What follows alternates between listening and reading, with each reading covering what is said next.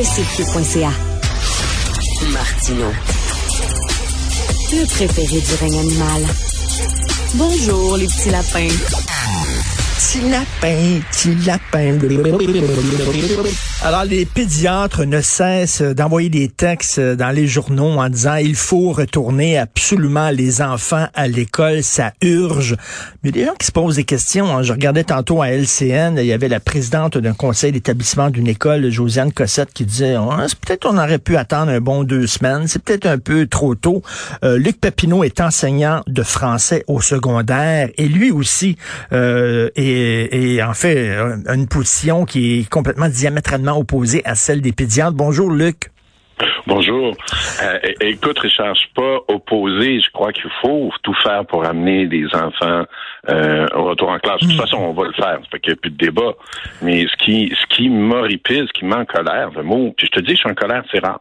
Hmm. C'est, c'est vraiment euh, de lire. Faut ramener à tout prix les enfants à l'école ces gens-là sont complètement déconnectés de la réalité quand ils disent des choses comme ça. Et, ce qui, ce qui m'enrage encore plus, c'est que, écoute, on a eu du plomb dans l'eau pendant des années dans les écoles. Hmm. As-tu déjà vu un pédiatre s'élever contre ça? Non. non. On a de l'amiante, de la moisissure. Les, les, écoles, dans certains cas, sont des milieux toxiques. J'ai jamais vu un pédiatre s'élever. J'ai jamais vu une, une lettre signée par 185 pédiatres disant est-ce qu'on peut s'assurer que nos écoles soient des milieux sains et sécuritaires? Jamais. Hmm. Mais là, tout à coup, ils se sont trouvés une mission. Je sais pas. Mais j'espère que maintenant qu'ils ont découvert que l'école est importante pour les enfants, que dans un an, deux ans, trois ans, quand il va y avoir des luttes, des, des, des, des, des, des, euh, des besoins dans les écoles, on va les voir se mobiliser autant pour venir appuyer. Mais... Que je fais de l'ironie parce que je sais que ça ne hmm. sera pas le cas. Mais, mais écoute, est-ce que la situation vraiment s'améliore?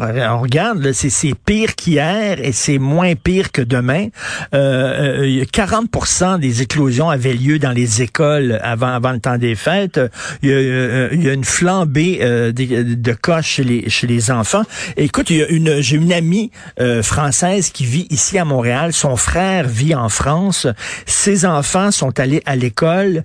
Ils ont ouvert les écoles, ces enfants sont allés à l'école. Après quatre jours, ils ont tous, ils ont tous eu la COVID. Toutes ces, ben, tous ces enfants. Écoute, on, va dire les choses. Là. Il y a un changement de, c'est un mot que M. Dubé, le ministre de la Santé, a employé. Il y a un changement de paradigme clair qui s'est opéré, mais qui n'est pas dit.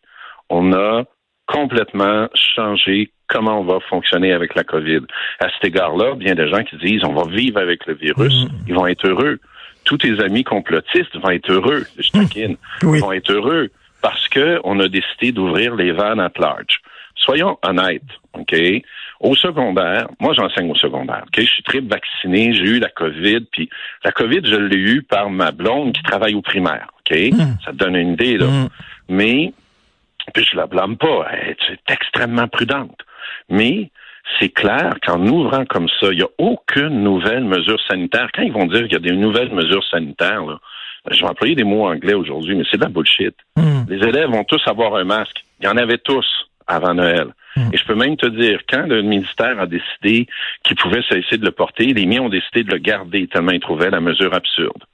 Il va avoir des détecteurs de CO2. Puis, ils vont être installés où? Tu sais que selon où tu l'installes, la mesure varie. La seule mesure sanitaire qu'on a, c'est ouvrir les fenêtres, Faire tester les enfants, les gens vont pouvoir les faire tester à la maison.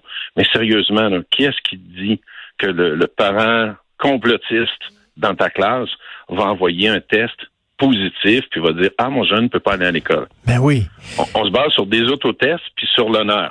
Écoute, je veux dire, euh, on, sait bien. Fait que moi, au secondaire, je suis pas trop craintif, honnêtement là. Puis je dis pas ça pour me rassurer ou rassurer mes élèves. Mais le champ de bataille, ça va être le primaire. Mais, mais écoute, euh, dans, dans le milieu de la santé. Le champ de bataille, ça va être. Surtout, oublions l'école. Le champ de bataille, c'est, tous ces gens qui travaillent dans des hôpitaux qu'on a déjà écœurés, qu'on continue à écœurer à coup de travail à temps supplémentaire obligatoire. Il n'y a pas un urgentologue qui a le temps d'écrire une lettre pour demander des choses. Ils sont trop occupés à travailler. Ben, eux autres, eux autres, j'imagine.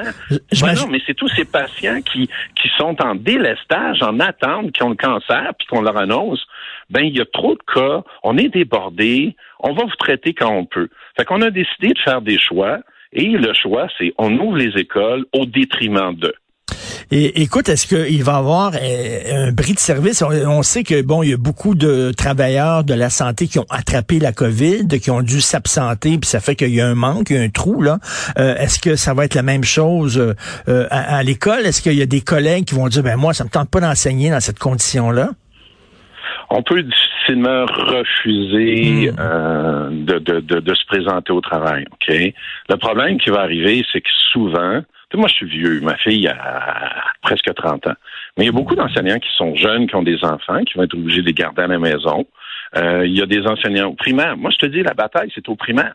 Si les parents pensent qu'ils renvoient leur enfant à l'école puis que tout va être beau sans problème, euh, ils s'illusionnent. Le, le, président des comités de parents du Québec, Kevin Roy, dit J'imagine que les autorités ont un plan.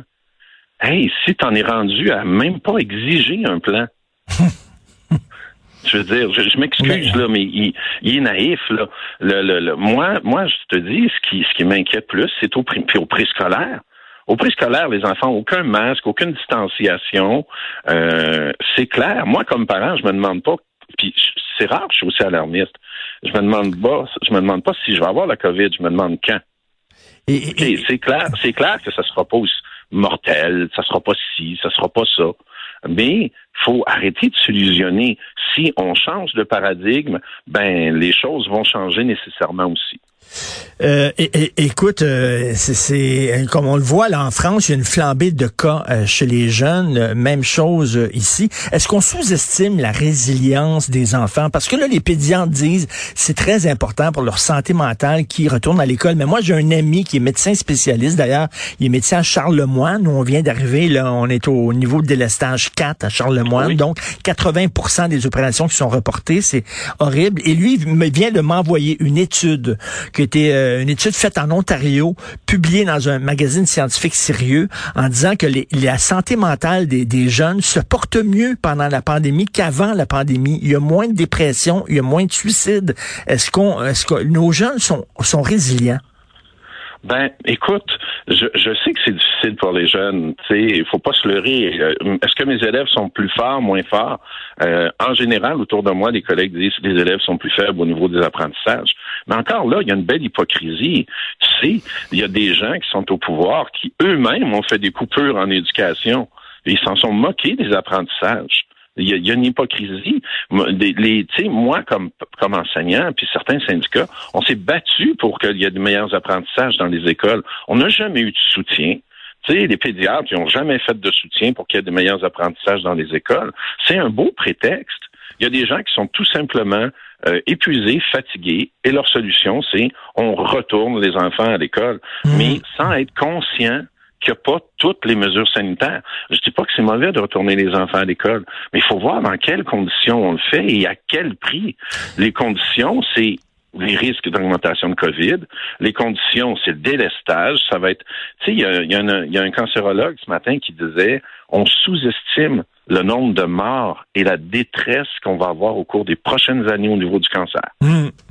Ah oui, il y, a, des gens qui disent il va y avoir des morts. Il va le, délestage, il va y avoir des morts. Euh, écoute, est-ce que selon toi, ce qui laisse-moi terminer là-dessus. Ce qui m'embête, et, c'est le discours où on dit les jeunes ne sont pas trop infectés, il n'y a pas de risque. Les jeunes font partie de la société comme tout le monde, ils sont des vecteurs.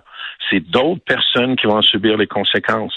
Moi, qu'on me dise clairement je vais accepter, mais qu'on me fasse une certaine forme d'hypocrisie, qu'on me déguise les faits, je trouve ça, je trouve ça incroyable. Qu'on nous dise hmm. simplement, on a décidé de rouvrir les écoles, voici pourquoi, voici les conséquences, on assume. On verra à trois heures leurs explications à 15 heures. Euh, Luc, on nous demande d'être solidaire justement envers les travailleurs de la santé, mais ce n'est pas un manque de solidarité, ça, de dire on ouvre les portes des écoles puis tout ça, alors que ce sont un milieu, un milieu d'éclosion. Est-ce que tu irais jusqu'à dire, Luc, que c'est une décision purement politique. Parce qu'il sait que ça va faire plaisir aux parents, fait que... Ben, aux parents, aux électeurs, soyons honnêtes. Et, et, écoute, moi, être personnel de la santé, là, je démissionnerais puis je me réorienterais. Peut-être, mm. c'est moi qui parle puis je suis pas au courant d'eux. Mm. Mais depuis le début, on dit, c'est nos anges gardiens. Ah, on les remercie. Ah, on les remercie. Mm. Allons leur demander ce qu'ils en pensent de ce qu'on fait. Je suis pas sûr qu'ils sont fous de joie. Ils n'ont pas le temps de nous parler. ils n'ont pas le temps, mais c'est les pédiatres qui ont le temps. Je ne sais pas où ils trouvent. Je suis un peu méchant, je m'en excuse, je suis une mauvaise foi. Non, non, mais... Mais, qu'on nous dise, qu'on nous, qu'on nous bullshit pas, qu'on nous dise les faits comme ils sont. On a changé de paradigme. Écoute, il y a plus de cas aujourd'hui qu'il y en avait que quand on a fermé les écoles, puis il n'y aura pas plus de mesures sanitaires. Il y a un non-sens. Mais qu'on nous l'explique, on le fera pas. Exactement. Il y a, un non-sens. La situation, ça s'en va pas pour le mieux, là. Ben, ça s'empire. Ah ben, il y a des choses qui vont être pires, il y a des choses qui vont s'améliorer. Tu sais, on mourra pas tous, puis ce sera pas la fin du monde. Là. Faut, faut, tu sais, si tu te dis l'historique, si tu vas dans l'histoire des pandémies, etc., etc., c'est toujours, c'est toujours la même game, c'est toujours les mêmes cycles. Mais l'idée de base, moi, peut-être que je suis trop rigide, tu sais, mais c'est quand je vois de l'absurdité, quand je vois du non-sens, quand je vois des discours qui sont, je peux pas dire mensongers, mais des discours qui arrangent la réalité, je trouve ça difficile à vivre. La réalité, c'est, je pense qu'au primaire, ça va être très difficile. Je pense qu'au secondaire, on va se maintenir pas si mal. OK? Et je pense que dans les hôpitaux, ça va être très difficile. Écoute, il y, a, beaucoup de gens qui pensent comme toi. Loïc Tassé, mon confrère du Journal de Montréal, qui a publié un texte, La catastrophe de la réouverture des écoles. Il dit, le gouvernement veut rouvrir les écoles dès la semaine prochaine, ce qui risque de provoquer une catastrophe qui dit, le nombre de COVID, de cas n'a jamais été aussi élevé que maintenant. Le nombre d'hospitalisations par jour est plus élevé que dans les vagues précédentes. Bref, il y a beaucoup de gens qui se posent exactement euh, les mêmes questions que toi. Je te souhaite quand même une, une bonne rentrée malgré tout. Comme tu dis, tu es au secondaire. Toi, c'est vraiment pour le primaire. Moi, je, je, vais te le dire, je, je, peux pas dire que je suis confiant, mais je suis pas alarmiste, je suis pas atterré. Mm. On va prendre les moyens, on va prendre les mesures. Je suis désolé s'il y a des cas qui surviennent dans mes classes. Je pourrais pas les empêcher, mais on les fermera pas, mes classes. Ça, c'est clair aussi. Ben, il, va avoir, il va avoir dans les classes des cas de COVID déclarés, non déclarés, puis je pourrais rien faire là-dessus. Et j'espère qu'on jouera pas au yo-yo, c'est-à-dire que soudainement, ah, il y a tellement d'éclosions qu'on recommence, on, on ferme les écoles. On va jouer au yo-yo. Moi, je m'attends à faire ce qu'on appelle l'enseignement hybride ou comodal. C'est-à-dire, je vais être dans ma classe, une caméra ouverte, des élèves à la maison, des élèves en présence. Ça, c'est essayer de nourrir deux personnes avec ça, va être moyen, là, mettons. OK? J'aurais beau tout faire, là, je vais nécessairement négliger une des deux clientèles par moment. OK, mais moi, je m'attends du commodal. Oui. Écoute, euh, merci euh, beaucoup, euh, Luc. Toujours un plaisir de te parler. Merci, Luc ben, Papineau. Salut, bye.